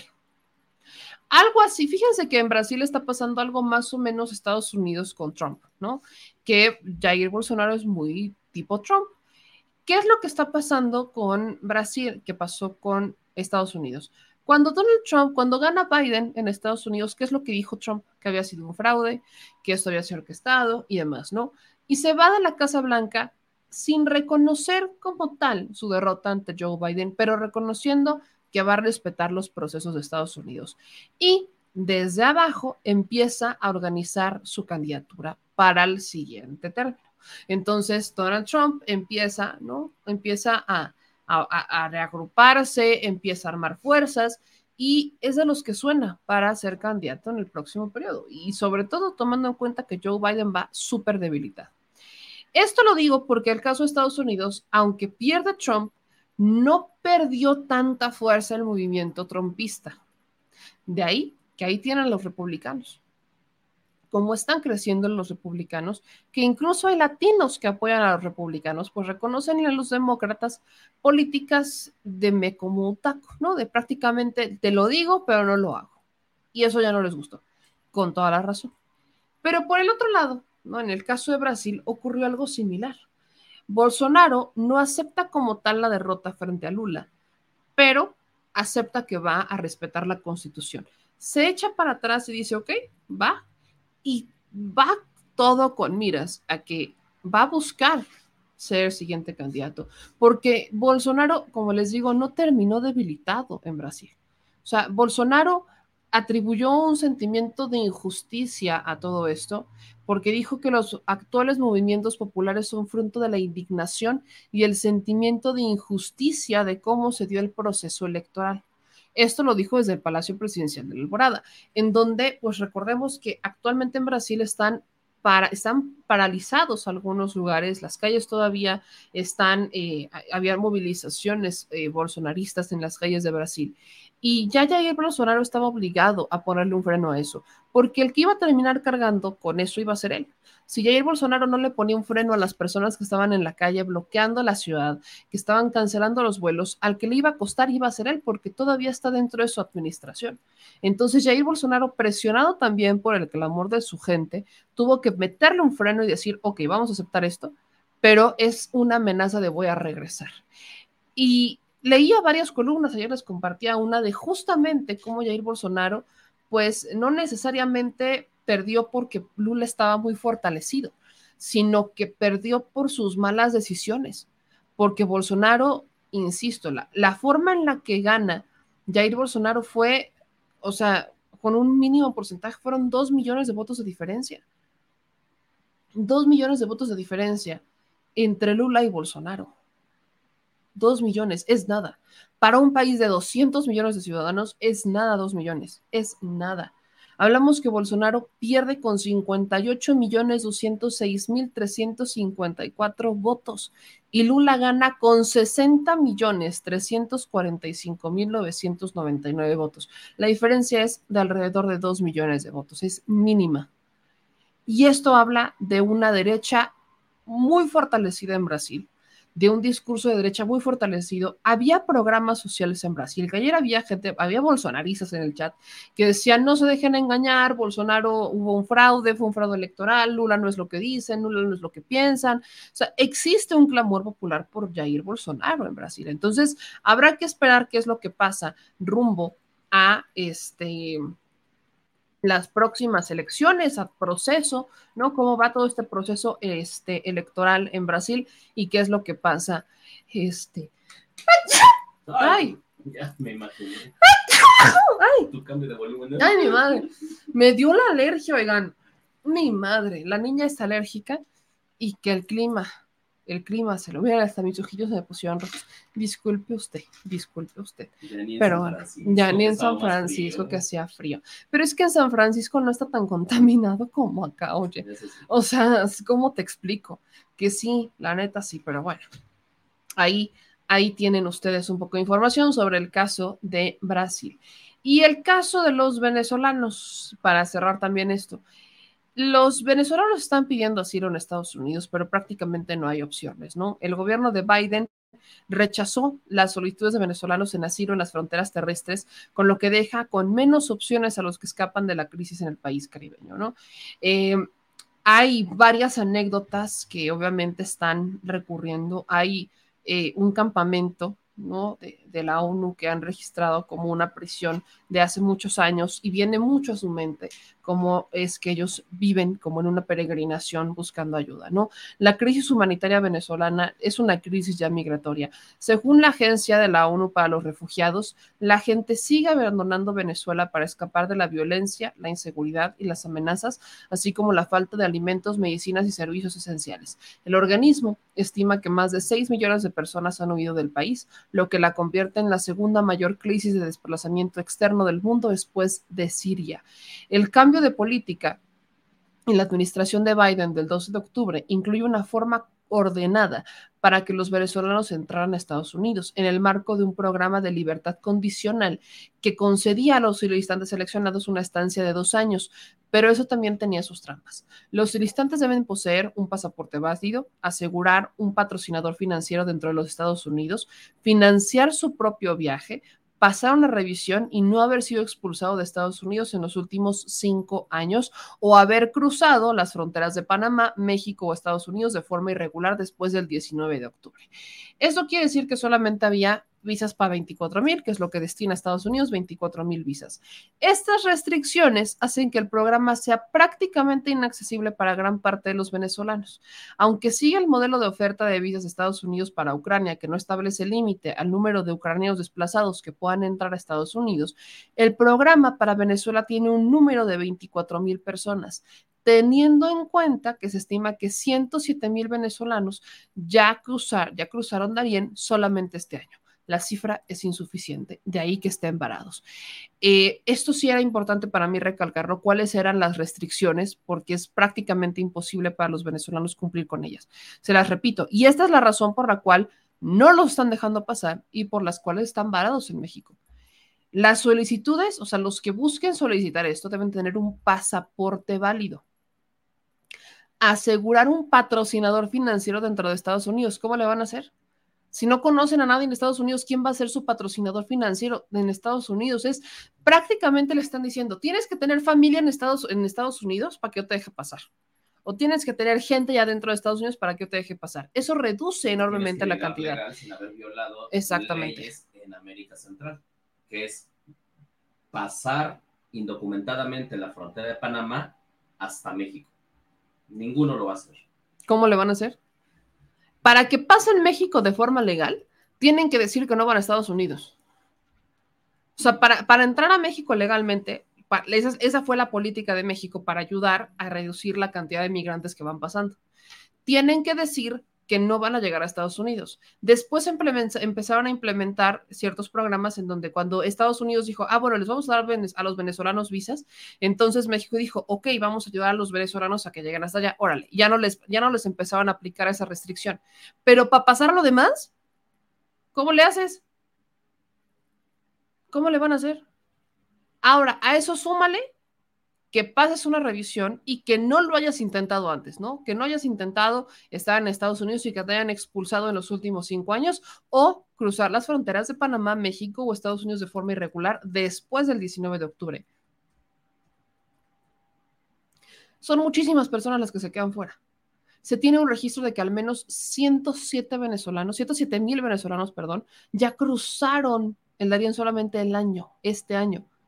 Se me hacen pocos y solamente es una estimación, tomando en cuenta que hay una migración de 6 millones de, venezolanos que ya no están ahí. ¿Qué va a pasar? Que México es el que va a terminar teniendo que ver qué va a hacer con ellos, porque Estados Unidos ya dijo no. Entonces México va a tener que aplicar los programas para que a ver qué pasa con ellos, ¿no? Es el problema. Ahora, hay los... dos situaciones, hay dos crisis ahorita, la de la frontera norte de México y la de la frontera sur de México. Eh, las de siempre. Venezolanos en México no quieren ni ser repatriados y buscan llegar a Estados Unidos. O sea, no, ellos no quieren que los regresen. Quieren llegar a Estados Unidos. Y hay, un, y hay una causa muy fuerte porque van a ser considerados traidores a la patria por el sistema El sistema venezolano. Si regresan a Venezuela, ya ni siquiera los van a aceptar. No, van a Los van a, los van a meter al bote. Porque ya se salieron de Venezuela. O sea, es, esto, es, esto es delicado. Es algo similar a lo que pasa en Cuba. Exacto, es justamente lo que se es algo muy similar a lo que pasa en Cuba. Literalmente dicen, yo no quiero regresar porque nosotros no sabemos qué nos espera en nuestro país, porque salimos así y las autoridades lo van a tomar como una traición al país. Los grupos de migrantes venezolanos están formados principalmente por familias que han viajado más de 6.000 kilómetros a través de seis países que cruzaron la línea internacional por Ciudad Juárez, Chihuahua, pero fueron deportados a México por Nogales. O sea, por el otro lado. Entran por aquí, salen por acá. En Hermosillo, Sonora, hay decenas de familias refugiadas en el albergue Vida Plena, Corazón Contento, donde están recibiendo una atención digna y humanitaria, aunque hay quienes retomaron el viaje hacia la línea internacional para volverlo a intentar. Eh, por ejemplo, eh, hay acciones del gobierno. Alfonso Durazo dijo que en conjunto con la Secretaría de Relaciones Exteriores están afinando un programa de repatriación voluntaria en vuelos comerciales desde Hermosillo hacia Venezuela. También dijo que los migrantes que querían quedarse a trabajar en la ciudad fronteriza podían hacerlo en Nogales. Pero, como les digo, ellos no quieren regresar. Si regresan, los van a considerar traidores y los van a meter al bote. Entonces, ¿para pa qué se salieron? ¿Y saben qué es lo que pasa aquí? Que cuando llega el anuncio de Estados Unidos de vamos a dar 24 mil visas, fue muy, fue muy trucuñelo, o fue muy tramposón. De, los vamos a dar 24 mil visas de trabajo. Y luego venían en letras chiquitas las condiciones. Que cuando pasan de voz en voz, el vamos a dar 24 mil visas de trabajo en Venezuela, no les avisan las letras chiquitas. Alborotan y dicen, no sabes qué, vámonos, me voy. Cuando ya atravesaron todo esto, llegan a la frontera de México con Estados Unidos, a caray no puedes pasar. Ya te saliste de tu país, ya te alborotaron sin decirte las, ahora sí que los términos y condiciones del programa. Estados Unidos lo lanzó y dijo, sí, vénganse para acá, yo soy el buena onda, tu patrón es el malo, ¿no? Tu presidente es el malo, yo soy el buena onda. Y las letras chiquitas no se las hicieron llegar, entonces la gente, las caravanas, la forma en la que se van haciendo estas caravanas o la que se van haciendo estas migraciones eh, en grupos, es que se van pasando de boca en boca la información.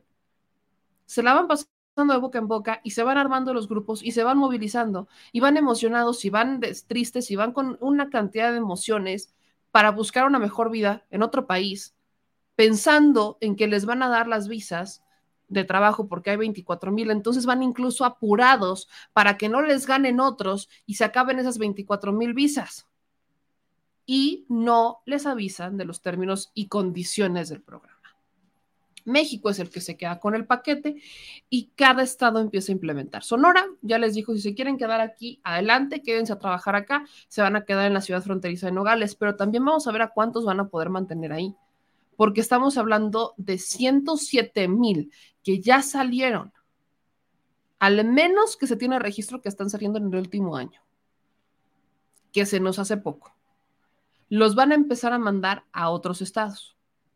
Ahora, no obstante, los migrantes dicen que van a mantener firme el objetivo de llegar a Estados Unidos porque vendieron todo. Todo lo vendieron. Para que un migrante, que es una pregunta que muchas veces se hacen, te, pueda llegar, obviamente paga una la nota. Y esa la nota, ¿saben cómo la paga? Vendiendo su casa o hipotecando su casa. O, bueno, y no hipotecándola con el banco. No, no, no. Hipotecándola con los, con, con el que te, con el que le dé la lana y no son los bancos. Entonces, sacan créditos, empeñan las casas o las venden, de ahí sacan la lana, se quedan sin nada con tal de emigrar. Entonces, estas familias venezolanas están esperando que las autoridades de Estados Unidos reconsideren su situación y les, condenan, les concedan el asilo humanitario y han asegurado que prefieren morir en el intento de alcanzar el sueño americano a regresar a Venezuela a morir de hambre. La situación en Venezuela se agravó con la pandemia como la situación de Cuba se agravó con la pandemia. Si de por sí son países con los que Estados Unidos no mantiene una gran relación y a los que tiene embargados, eh, les ha limitado las posibilidades de desarrollarse, tal cual, ¿eh? les ha limitado las posibilidades de desarrollarse por un embargo político, económico, a ambos países. Con Cuba se ha ensañado más pero Venezuela no cantas malas rancheras. Y ojo, si no hubiera sido por las remesas que mandan nuestros mexicanos en Estados Unidos, los 60 mil millones de dólares México estuviera en una situación similar. Exactamente. México con la pandemia, por eso es importante, siempre tocábamos el tema de las remesas. En México con la pandemia las cosas también se agravaron, pero tanto la política económica que implementa el presidente como las remesas son los que vinieron a rescatar la política y decir, ok, no nos fue tan mal como a otros países. En, en estos países, tanto Cuba como Venezuela, la situación era mala.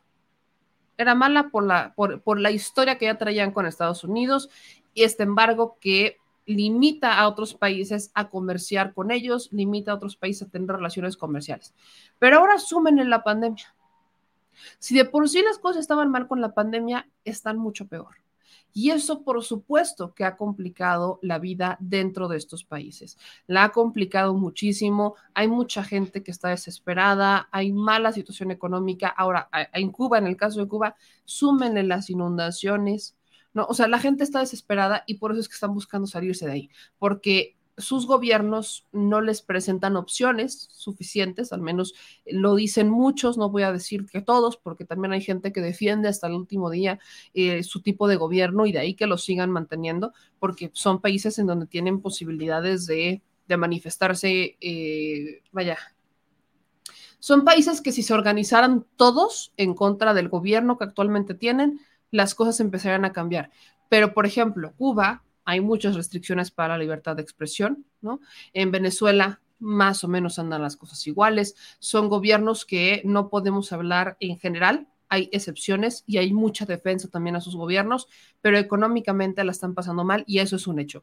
Entonces, mientras los gobiernos están buscando formas de, vaya, de salir adelante, los que están ahí están buscando la manera de salir. Ahora, Venezuela, hablando de Venezuela, Resulta todavía más interesante que Estados Unidos les ponga esas limitaciones a Venezuela cuando fue justamente Venezuela el país al que recurrió Estados Unidos cuando se pelean Rusia y Ucrania por culpa de Estados Unidos y empieza la crisis de energéticos. Entonces Estados Unidos para castigar a Rusia se va y busca a Venezuela para que Venezuela sea quien le suministre también energéticos.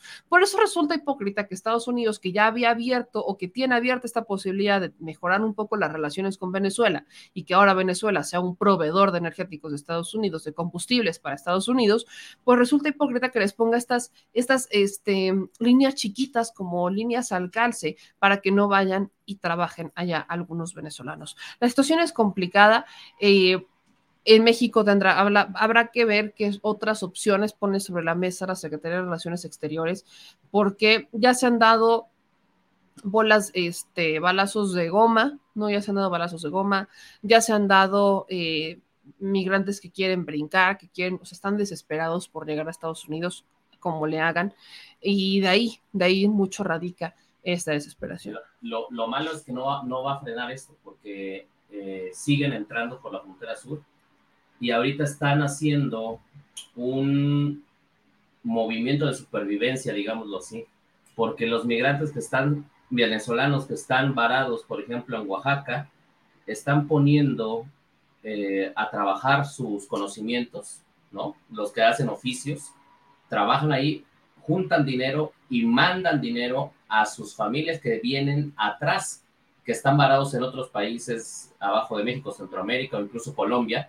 y de ahí les están financiando para que sigan este, su trayecto hacia, hacia México. Entonces, eh, esto va a estar, mm, se va a complicar más, eh, por lo menos de aquí a fin de año. Sí. Aquí dice Mapachino, meme, los Estados Unidos bloquean el comercio de Cuba y Venezuela. Por ello es que no pueden tener los insumos básicos. Es de su mano lo que le hacen a ambos pueblos y todavía buscar. Pues es lo que dije.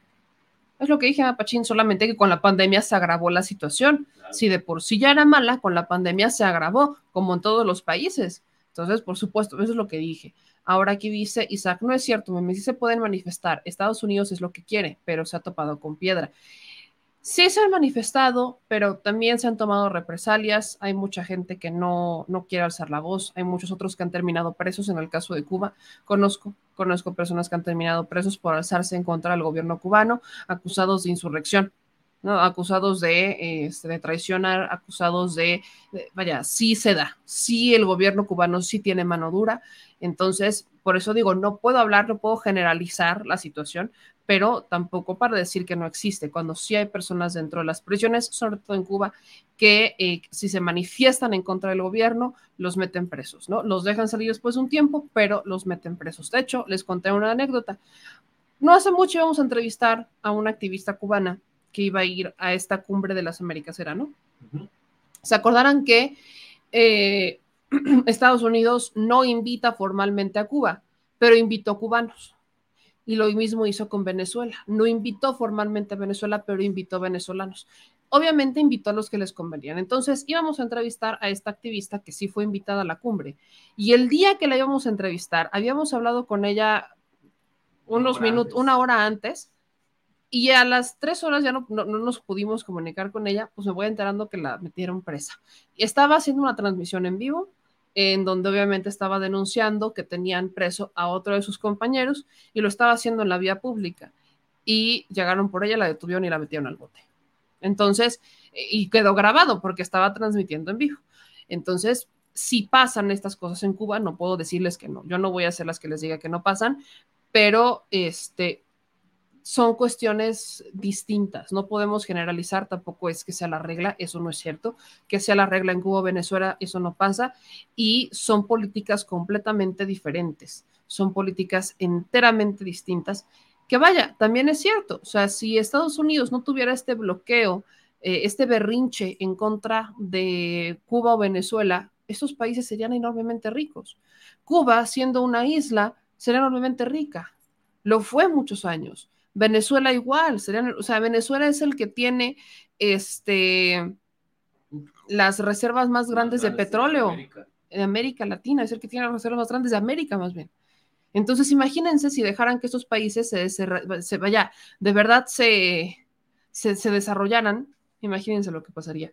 Pero ese sí es el miedo que tiene Estados Unidos, porque son países que, pues sí está, están más, tienen esa fuerza y Estados Unidos los ha querido bajar. Dice J. Manuel Hernández, yo no sé por qué se empeñan en emigrar a Estados Unidos. Si ahora todo está muy caro, el suelo es bajo, las rentas muy caras, ya no es como antes, ahora está más cañón. Yo aconsejo que no emigren. Por eso, yo aconsejo que no emigren. O sea, no, que no vayan a migrar a Estados Unidos. Entonces, este, eso también es cierto nos pasó, las veces que hemos estado en Estados Unidos las costan mucho más caras, mucho, mucho más caras están en Estados Unidos. Entonces, vaya, les pusimos justamente este reportaje de cómo eh, hay una crisis de vivienda en Estados Unidos que ya tiene un ratito, pero se ha agravado todavía más, más la crisis de opiáceos que vive Estados Unidos últimamente. O sea, yo, eh, vaya, claro que, claro que está más caro, por supuesto que está más caro y que eh, las condiciones para entrar al país no son las mismas. El gobierno de Estados Estados Unidos prometió que iba a buscar una manera de, de, entrarlo, como de, de, resolver los problemas y nunca lo cumplió. Es como la famosa reforma migratoria que a estas alturas parece como un mito urbano, como una leyenda urbana.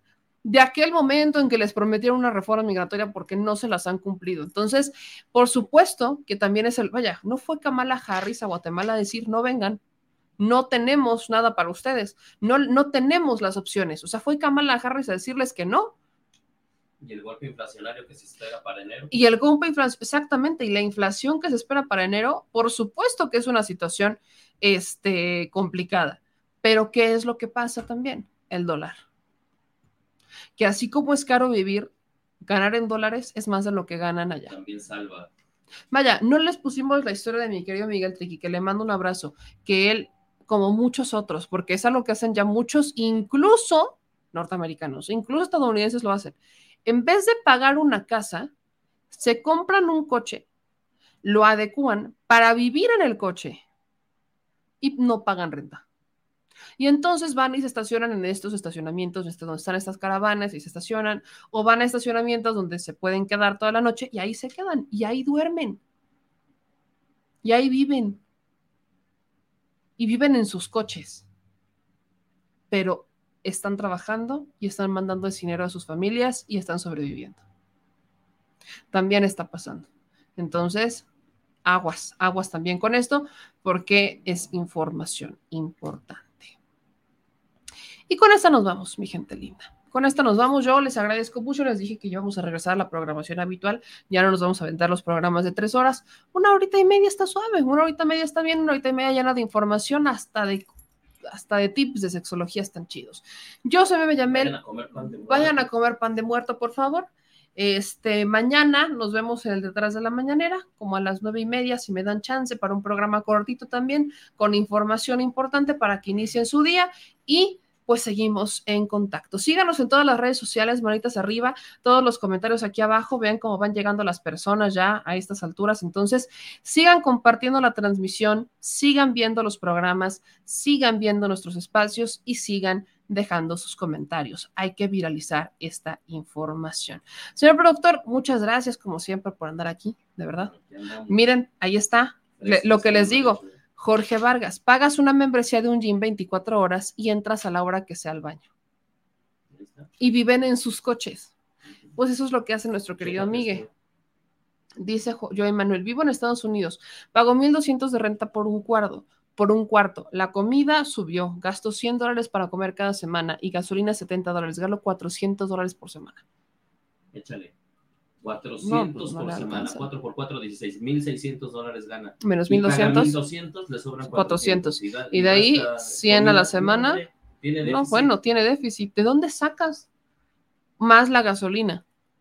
O sea, tiene que estar jugándole con la comida para, para no, pues para cumplir con la renta, tener un lugar donde dormir y tener algo que comer y pagar la gasolina.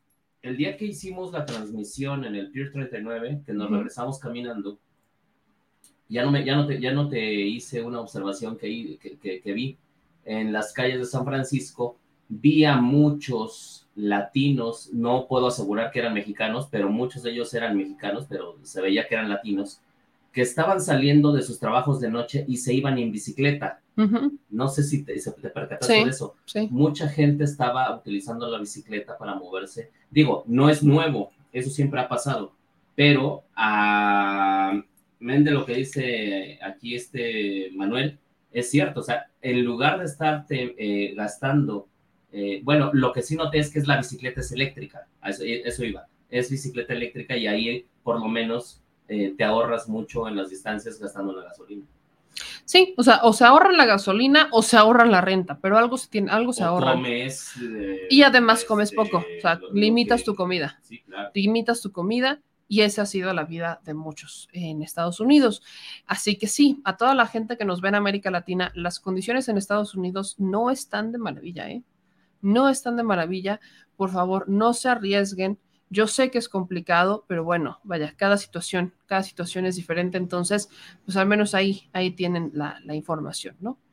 Eh, y como bien dice Tide Ortiz, mañana no hay mañanera. Ya lo dijo el presidente, mañana no hay mañanera. Es más, este fue a ver ya a sus papás, el presidente Andrés Manuel López Obrador, a un cementerio en Tabasco, fue justamente a ver a sus papás y obviamente la gente, ¿no? La gente llegó y estuvo ahí cerca del presidente. Entonces, pues mañana, por respeto, no, no hay mañanera. Nosotros vamos a tener un espacio muy cortito en la mañana para, por supuesto, este pues para por supuesto platicar de algunas noticias que de hecho nos quedaron ahí pendientes y pues también descansaremos otro poquito porque pues también hay que darse ese descanso, ¿no? Muchas gracias a María Garibay que nos mandó do- dos dólares de super chat, dice doble turno, doble turno.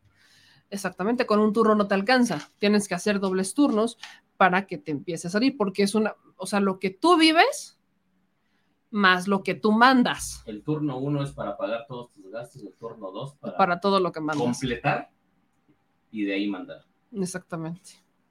Mira, aquí dice Camilo, bien poquito, 400. Yo en la construcción es el doble. El problema es que arriesgas más la vida, una con otra. También dicen aquí en sus comentarios.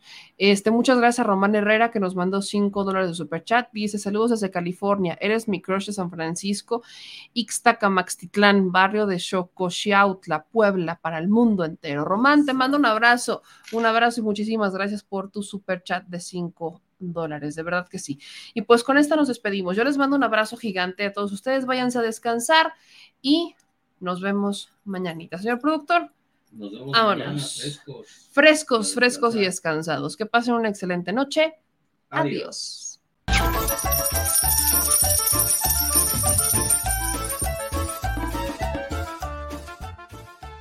Al Chile. Recuerda que una forma de apoyar nuestro proyecto e impulsarnos a generar más y mejor contenido es a través de los superchats en nuestras transmisiones en vivo. Solo tienes que dirigirte al recuadro donde escribes mensajes, darle clic al símbolo de moneda, colocar los datos de tu tarjeta bancaria, el monto a donar y de forma inmediata se verá reflejado en un recuadro de color con el mensaje de tu preferencia. Otra manera, por si no nos alcanzas a ver en vivo, es ir a la descripción de nuestro video de YouTube, darle clic a la liga de PayPal y repetir el proceso como en los superchats. Ese recurso llegará directo a nuestra cuenta bancaria. En Facebook también puedes apoyarnos de forma mensual. En el inicio de nuestra página encontrarás el botón Quiero colaborar. Ahí podrás adquirir una membresía que nos impulsará a seguir combatiendo la infodemia desde esta plataforma. Y si eres de los que no confía en la tecnología, puedes hacer un depósito o transferencia a nuestro número de tarjeta Banamex, desde cualquier establecimiento, banco y hasta tu aplicación móvil. Anótalo. El número es 4766-8415-9203-0897. Recuerda, esto es completamente voluntario y es una forma de apoyar e involucrarte más con este proyecto independiente. Hazlo tuyo y comparte.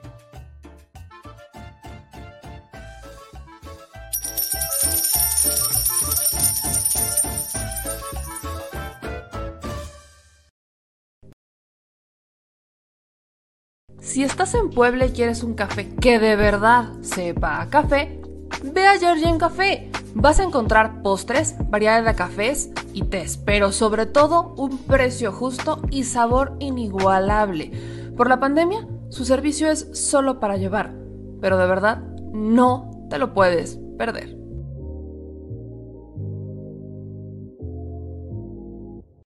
Al Chile, la indiferencia es el peor enemigo de todos y más de los animales.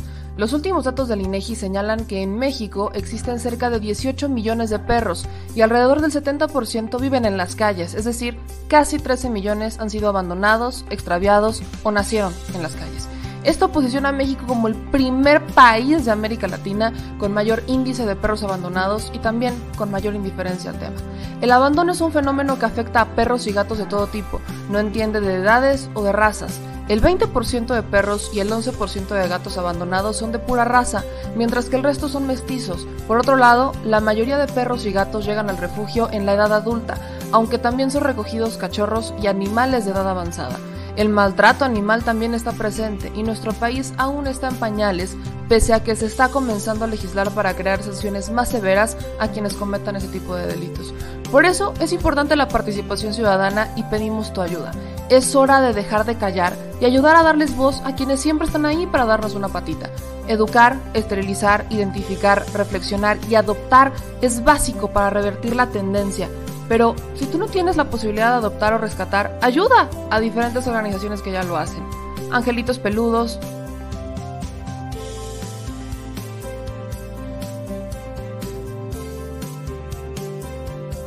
Amor sin raza.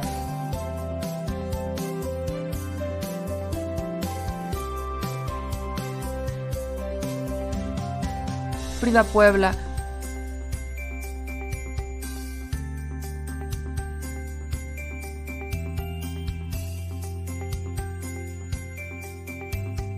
Rivera Rescue.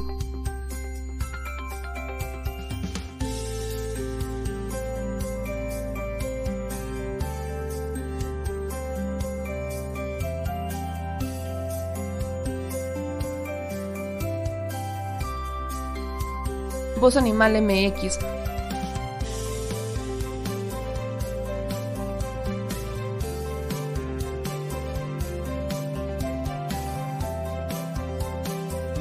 el albergue San Cristóbal,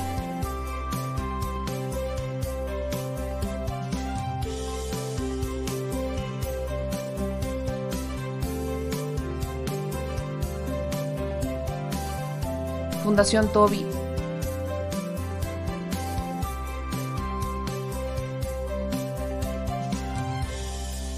o Patitas Invisibles son algunas de las organizaciones a las que constantemente donamos y apoyamos, pero no es suficiente. Ayúdanos a que sean más voces las que salven vidas. Sus patitas, de verdad, pueden salvar tu vida. difunde y dona.